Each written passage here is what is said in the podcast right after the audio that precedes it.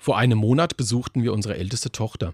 Sie ist als Freiwillige im südlichen Afrika eingesetzt, genauer gesagt in Sambia. Sambia? Bis vor einem Jahr wusste ich auch nicht genau, wo das liegt. Bis vor einem Jahr dachte ich auch, dass in Afrika arme Menschen leben und oft hungern und dass der Kontinent unterentwickelt ist.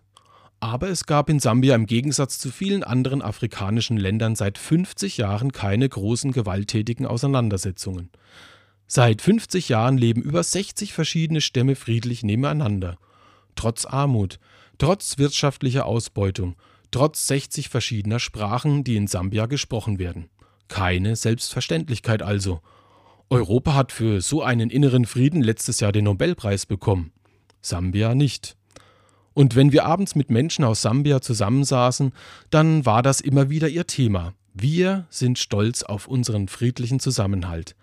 Bei uns käme kaum jemand auf so eine Idee und Stolz, naja, wahrscheinlich auch eher weniger. Da könnten wir noch etwas Entwicklungshilfe gebrauchen.